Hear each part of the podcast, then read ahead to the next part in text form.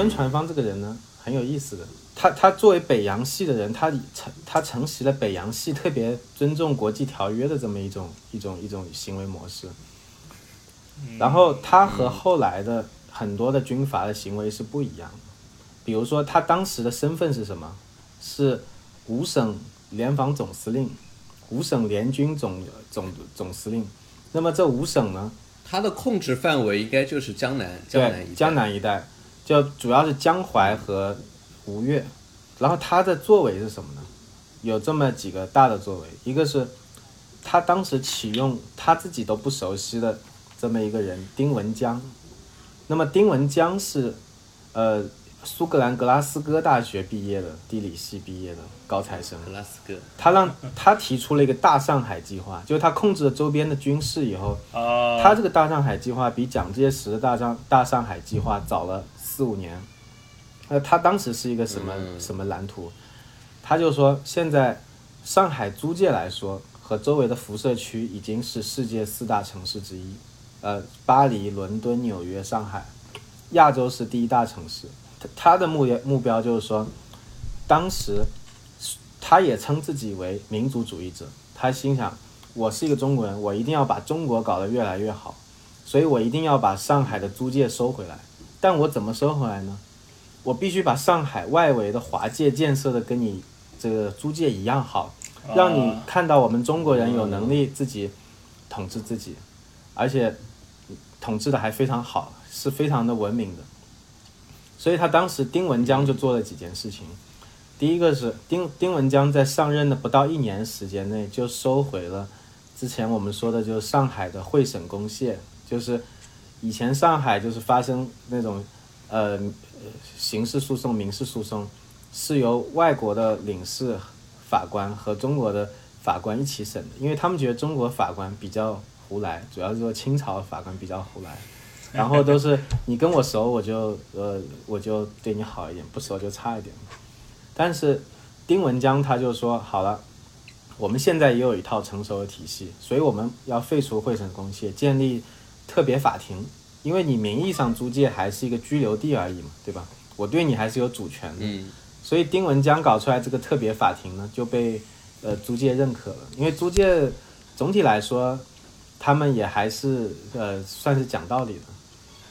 所以丁，然后第二个事情呢，就是呃吴佩这个这个孙传芳做的就是，他告诉大家，我在你这里占领，我绝对不会压榨你们资本家的钱去扩充我的军备。所以他当时提出来一个就是我非常欣赏的一一个一个路线。他说：“你们浙江，我要对你们实施浙人治浙啊。”然后在他在他搞的期间，高度自治。对，在他 苏人治苏。然后他他 浙人他的一个呃作为呢，就是说在浙江修建省道，把这个各个的城市的交通搞好。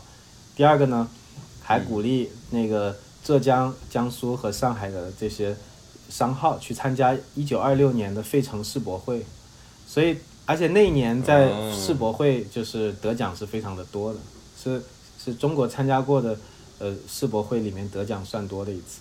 然后我去查了那一年的获奖名单呢，其实世博会的奖可以说含金量也不是特别高，就呃质量还可以都能获奖。然后像杭州的很多丝绸啊、织锦啊、茶叶啊，都可以。呃，然后他同时还提出就是一个浙江自治法，就是说一定要保护私有产权啊、人权，然后并且把教育的那个经费在政府预算要占到百分之二十五。然后在上海的作为呢，他是模仿那个工部局建立这个警察、卫生。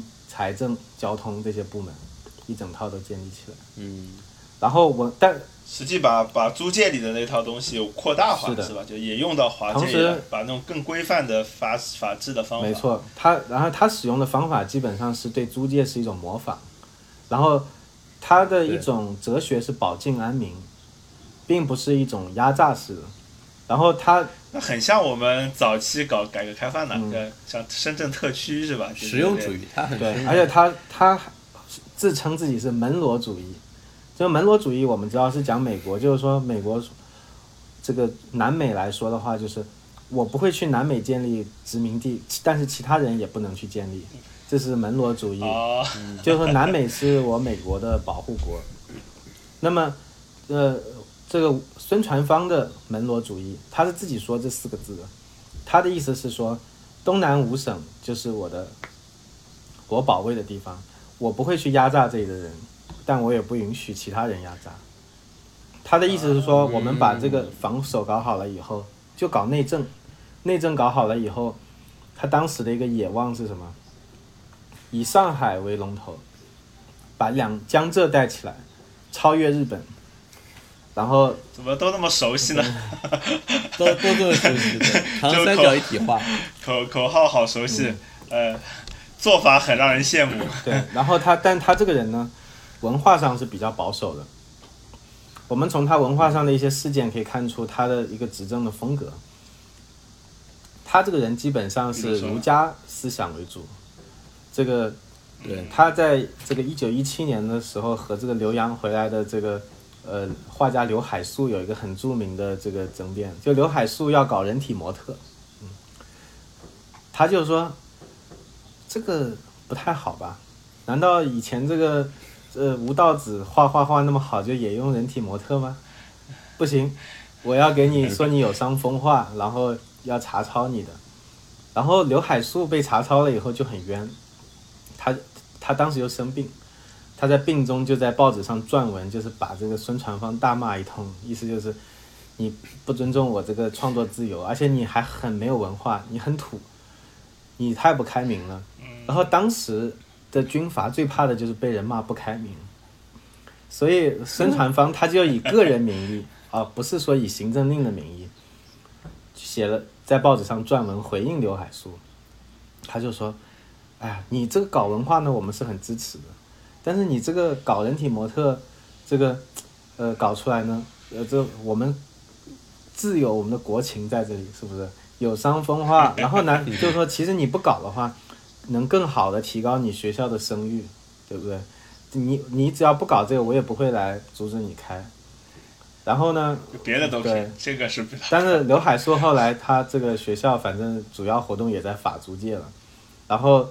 这个呃，孙传芳就几次跟法租界人交涉，说 能不能把那学校给关了。嗯，但是呃，最后刘海粟呢，在这个压力之下，还是呃，还是还还是还是关了一阵子。但是他心里是不服的。哎，他有他有可能，其实，在民间也有阻力吧。反正我我觉得那个北洋政府的北洋这北洋系的官员很多非常保守嘛，这是。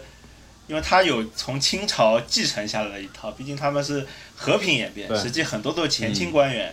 对，那么反而到后来的国民党和共产党的官员，其实是五四后一批革命官员，庶民出来的革命官员，所以相对来说更左一点，是吧？那个那个跟如果跟那个一比的话，跟跟北洋一应该说就是北洋军阀，他们代表的是那种旧社会的那种呃乡绅，或者说是这种。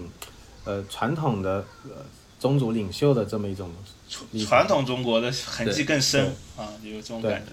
实际从从一个历史更迭的角度上来讲，也是就是很合乎情理。就在清政府倒台之后，对吧？新生的刚刚说革命的一代力量还没有，还需要一段时间再成长起来。然后这时候自然而然就是这个传统相生，然后这个军阀来来接管这部分权力。但是我我刚刚其实在思考的一个问题是。就是他的这个，就是孙传芳这个个人的意识形态的构成，因为他其实说嘛，自己是个民族主义者，他其实给我的感觉有一种那种，呃，西学为为为用，中学为体那种感觉，就他的借鉴所有的西方的这些呃法治啊、法律啊、这个政治制度啊、行政制度也好，本质上是一个民族主义的目的，但是呢，实际上他要真正动到这个很中华文化、很儒家的。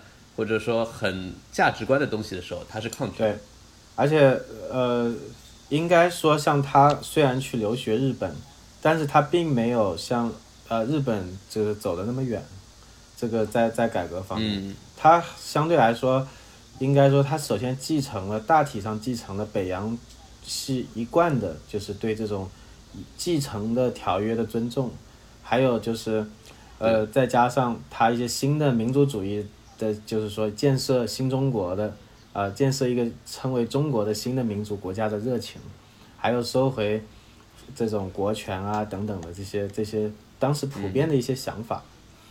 但总的来说，就是他眼眼界是很宽的，眼界是很宽的。然后孙传芳总的来说，他是一个呃评价比较高的人，当时浙江的老百姓都把他看作是天神一般，然后呃甚至说是把他跟孙权相比。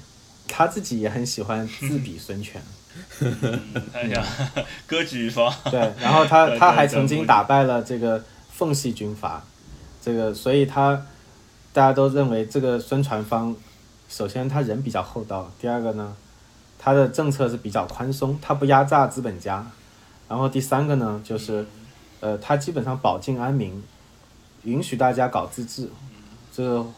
在当时就是获得了比较高的评价，就能打有肌肉，但又讲道理是吧？就是让给人那种比较好看的。好像那个因为那个吴佩孚那那边出来的人都都挺能打的，因为吴佩孚是很能在北洋系里面属于比较没错能征善战的这样。对，北伐伐要伐到江浙的时候，在南京的人们普遍认为孙传芳是会赢的，但是没有想到的是。孙传芳连续在几场大战中都失利了，当然他不是一开始就失利了。其实北伐军实力是比较强的，因为北伐军的为什么实力强呢？因为北伐军的统帅是加伦将军，加伦将军就是苏联的第一第一批五位元帅之一，布柳赫尔元帅，他在中国的名字叫加伦将军，也就我刚才讲过，就是。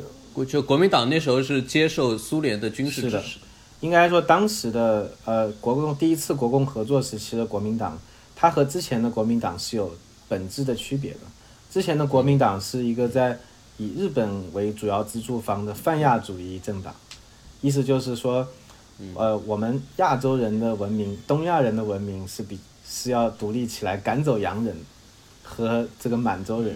但是现在它变成了一个以苏联为主要支持者的就是革命派政党，他的整个呃，无论是他的目标还是他的手段都有很大的变化，因为呃，他直接支接受支持就包括一个是呃黄埔军校的建立，建立了很多的直接建立了这个黄埔学生军，第二个就是他在军事装备上的这个呃获获得支持，第三个就是像布留赫尔这种。当时在苏俄过来的一流的将军，因为当时呃在有德国陆军以前，俄国陆军是应该是欧洲是一流的陆军，他是非常的强的，嗯，所以他的那种战法肯定是虽然说是带的兵比较一般，没可能没有他的俄国兵那么厉害，但是打孙传芳呢还是打得过的。所以他当时打孙传芳，一开始也是吃了瘪的，并没有像他们在打那个武昌那么顺利。但是，他随后还是赢了几个大的战役，所以就打进了呃南京。这么在当时发生了一个叫做南京事件的事情。所以，就我们从南京事件呢可以看出北伐军的成色，就是说南京事件打死了震旦大学的校长是美国人。然后打打打砸了很多国的使馆，为什么呢？因为我们要注意到，就是我们说的青天白日的这个这个呃这个民国，它是一个反帝的民国。所谓反帝，就是反国际条约，反呃各种已经继承的那些国际关系，就或者说民族主义比较强的一个政党，民族更激进的。对，革命。第二个就是它的阶层来说是以中下层为主，比较接近无产阶级。嗯，然后，所以当哎呀，所以国共也早期就是真是一家哈，这两两，而且他们的模式都是都是其实是都是列宁党，就是在组织列宁列宁的列宁政党啊，就组织很严密。然后他这中间那个转性，恰恰就跟上海有一个巨大的关系，因为南京事件的发生就是。让上海人一下就紧张起来了，他心想：啊，你你连我们各国这个领事馆都砸，你们这个这个北洋军啊，这个跑到上海，在这北伐军确实不是太文明啊。但是当时另外一股力量就是和北伐军配合的，啊，就是公运的力量。公运呢，就是呃，当然就是这个呃，我们现在这个执政党的力量。那当我我党的力量，当当然这个 他们的力量呢，在当时他是他也不是直接公开操作的，他当时公运其实已经在好几个城市操练过。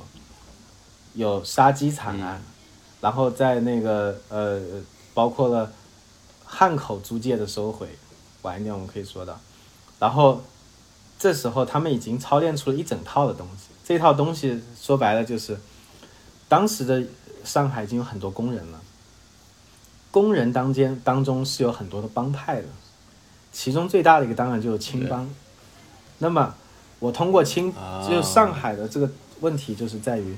工部局只能管得住上层和街面，他管不住下层的这个底层社会。这个底层社会包括谁去上哪个班，你自己去找工作是找不到的。你必须去找工头，这些工头都是各个帮会。那么当时就有各种各样的帮，那么青帮是最大的一个。所以在发生在这个呃北伐军到达这个上海华界以前，青帮。就已经和这个执政党现在执政党，还有就是和北伐军都已经这个勾兑好了。勾兑的结果是什么呢？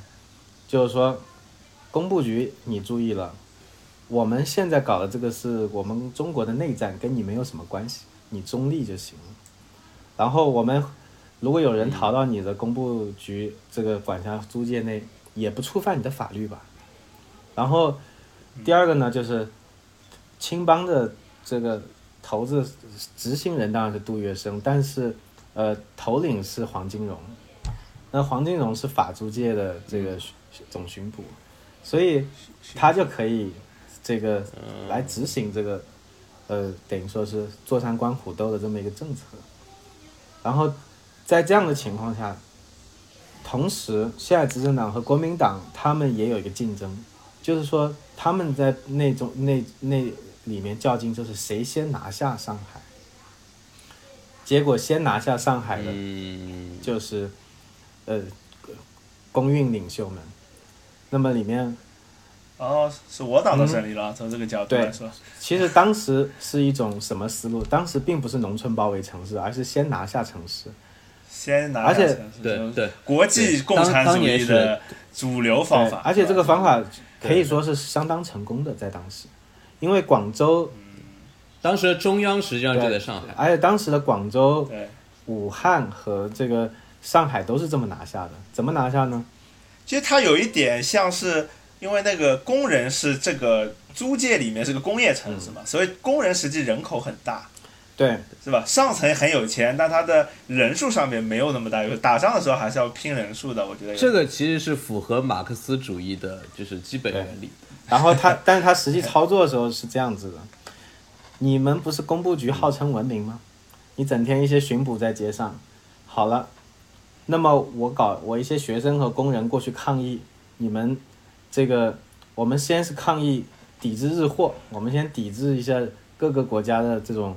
呃，对我们的侵略和对我们的压榨，你要是来管好了，那你就是警察打人，你的文明都是假的。如果你不打，不不好意思，我们的学生其实是黄埔学生，我们可以打，就是我们就实际上可以控制这块地方。所以呢，很快的，就是像像公自古以来这套手法都是很熟悉，而且这套东西它其实是一套新的手法。它是不符合当时，因为上海它本质上是一座很像是呃茨威格的《昨日世界》写的维也纳的那种十九世纪的不设防的城市。嗯，它的运行其实是依赖大家的一种公序良俗在运行的，因为巡捕房也没有多少人，几百个人，但是上海的租界租界的规模已经很大了。他如果是说有很多人，他是在有谋划的话，他其实是。抵挡不住的，所以当时这个公运的工人纠察队，其实主要以青帮势力为主，还有很多是以青帮身份为掩盖的，今天执政党的党员，里面最主要的一个领导人，呃的李立三、罗亦农、汪寿华，汪寿华是里面最主要的一个执行人。汪寿华呢，他是先，他首先他是这个现代执政党，但是他当时以个人身份加入国民党，再以国民党的身份拜在这个青帮杜月笙这个门下。然后呢，再再以这个青帮的名义再去组织公运，所以怪不得到后来说不清了。所以当时就是，呃，很很快他就是工人纠察队有五万人之多，就是这五工人纠察队不是说我们套个红袖章就叫工人纠察队，那都是有武器的，这才叫工人纠察队。所以他不是一个武装暴动。对，所以他们在一九二七年初的时候。很快的，在通过一一场这个公运，把上海的华界给拿下来。拿下来以后，成立了第一个，就是把这块地方从华界通称为上海的一个一个城市，叫做上海特别市临时市政府，呃，临时市委。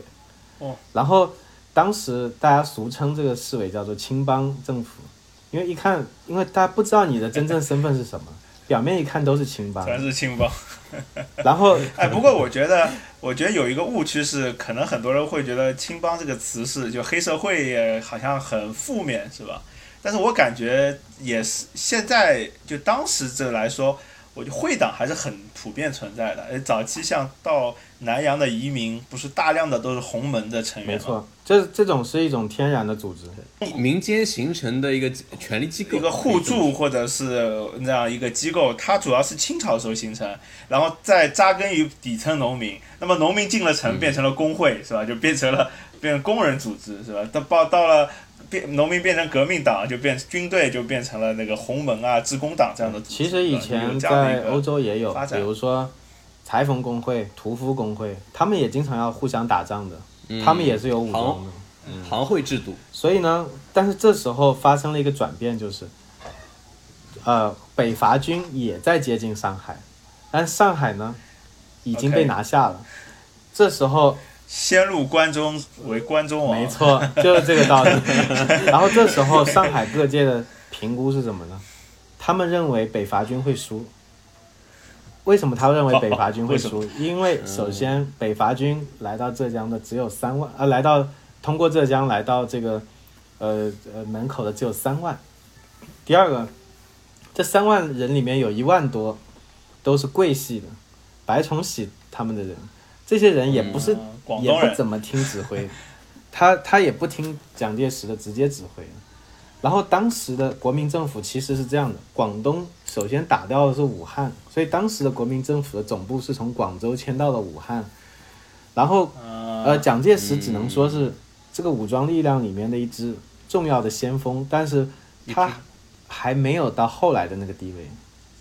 没有掌握全部的权利。对你这里，我其实也是一个很有意思的话题，就是我们后来看的国民党，很像一个江浙党，对对吧？因为后期的电视剧里面，好像上层什么戴笠啊，浙江人，蒋介石浙江人，宋美龄上海人，对吧？这种好好像很江浙吴越的一个文化。但是实际呢，它是个党广东党系，最早是广东，因为孙先生是广东人，对吧？后来到了武汉，那么吸收一批武汉人。所以这时候可能进上海的时候，上海人看着一个很遥远地方来的啊，讲着说不太不太不太听得懂的话的人，有一点陌生感。但是你反过来呢，我党其实是一个诞生于上海、根正苗红的上海党。就如果早期的时候，我我我还专门之前看了早期党史，我们早期的好几个党主席都是对什么什么什么上海人，上海宝山，比如顾顺章是宝山人。